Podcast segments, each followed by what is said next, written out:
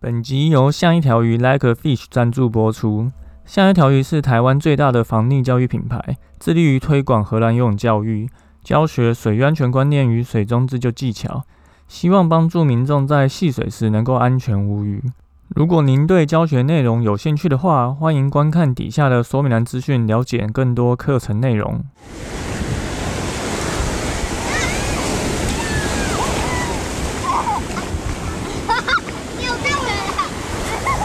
现在时间下午五点钟，海水浴场关闭，请尽速从水里上来，谢谢。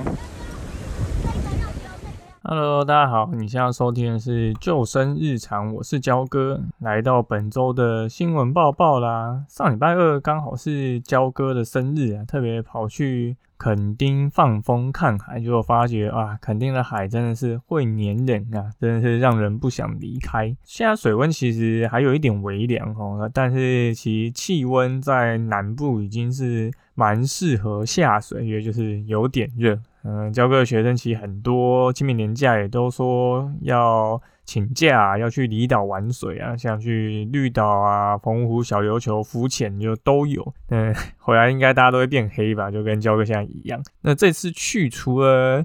休息放松以外，焦哥也去了垦丁的一个优活度假村，去长干游泳池。哈，因为之后可能会在暑假的时候办海洋队的活动，所以就有先去提前场看一下。那之后规划好了再跟大家说。好。那来讲一下本周的新闻报报啦。本周一样有三个事情要跟大家说。第一个就是焦哥要来办这个荷兰游泳的防溺教育研习营。这个因为现在天气已经开始变热了嘛，所以有越来越多的单位希望焦哥能够到外县市去办这个工作坊跟训练课程。因为来台北其实还是有一段距离吼，那对有些家庭来说，其实带着小孩就是来台北是一件有点困难的事情，而且还要大家的时间都刚好有空。那之前焦哥就有设计这个。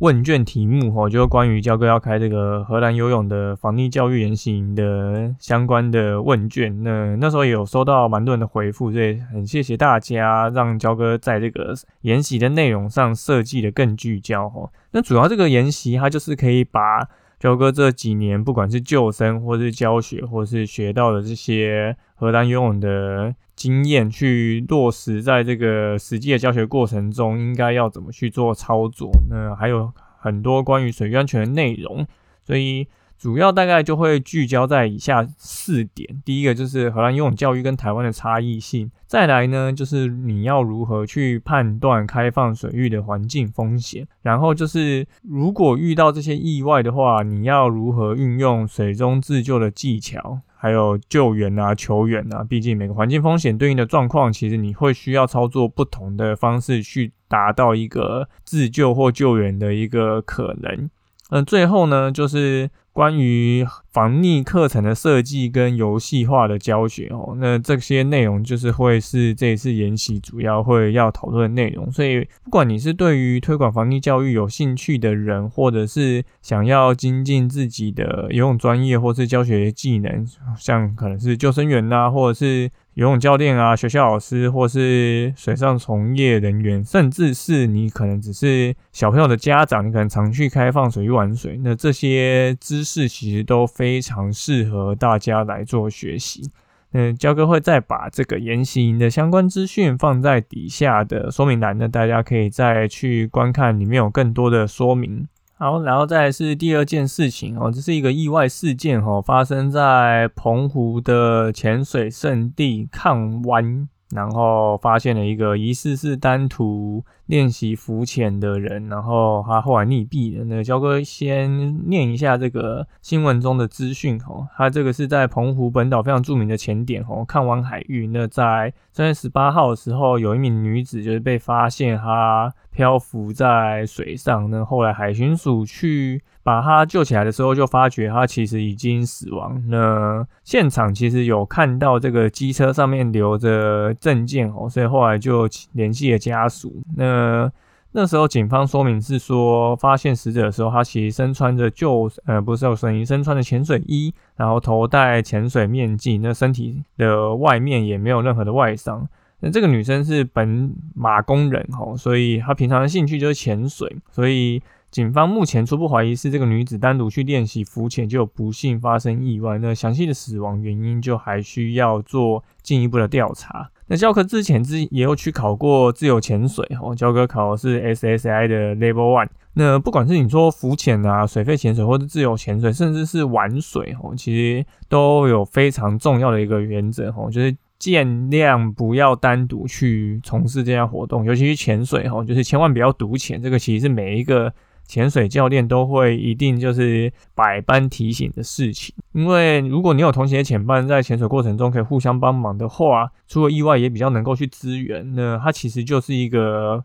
保护自己跟朋友最好的方式。那同理，一般大众如果你去溪边跟海边玩呢，其实也应该要学习正确的水域安全观念，你会评估好自己的游泳能力，然后去开放水域，你可以带着防水带鱼的浮标或者是救生衣、游泳圈等浮具。那不会游泳的人最好穿上救生衣，那这样其实你在戏水过程中就会相对比较安全。那除了安全观念以外啊，当然你懂得水中自救啊，或是一些球员救援的。操作啊，那也会让你这一趟行程能够更安心。那我相信这也是对你跟你一起出去玩的人一种非常负责的态度。所以焦哥之前也有写过一篇文章，就写关于就是不会游泳能不能从事潜水活动，或者是你从事水上活动前是不是要先了解什么样的水域安全观念？那焦哥一样会把这篇文章放在底下的说明栏资讯，大家可以再去看一下。好，然后最后是有一个影片要跟大家分享哦，就是在有浪的地方，到底能不能做仰漂呢？会不会被浪盖过去呢？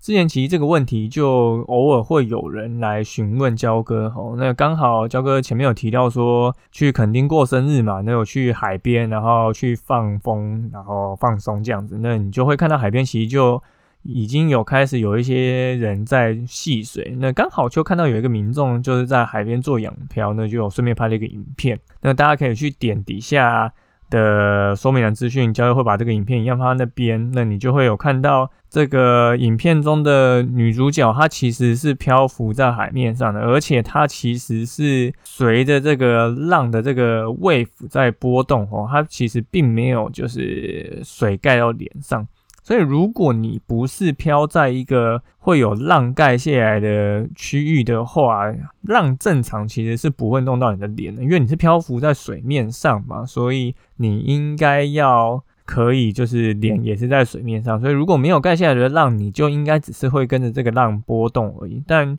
如果你是在一个，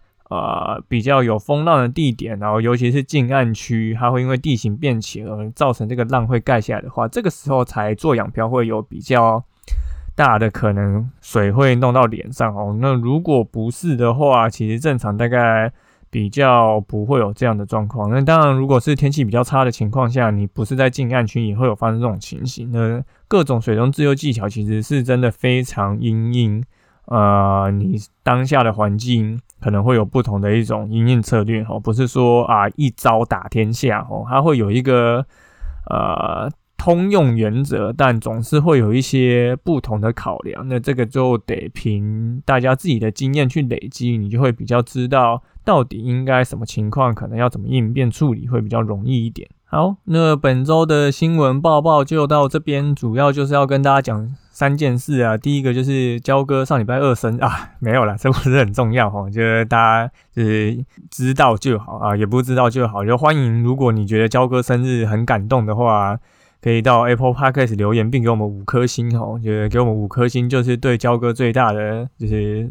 支持。就焦哥可以把这个五颗星当做是生日礼物。所以这礼拜的三件事就是。第一个就是焦哥四月要来开荷兰游泳的防地教育研习营呢，大家可以有空的话都非常欢迎来参加。再就是潜水，就是千万不要独潜哦，独潜其实你就有很大的可能会。发生意外，也不能说很大可能会发生意外，而是你发生意外有很大可能就是你没有办法就是获救，因为没有办法有人协助你。那再就是，如果你要在有浪区的地方做仰漂的话，其实是会比较有风险的。但多数情况下，其实你在海上做仰漂，你不要在会让盖下来的地方，其实是脸是不会弄到水的，所以大家就是不用担心这件事情。好，嗯，今天新闻报告就到这边，感谢你收听今天的救生日常的交割。今天好像讲话比较快。就不知道为什么，可能现在是下午在录吧，精神比较好。对，如果你喜欢我们节目的话，请到 Apple 留言并给五颗星。那我们也有 IG 账号，就欢迎都把这些推荐给你身边的朋友。那如果你有想要听什么主题，也欢迎私讯跟我们说。我们就下次再见了，拜拜。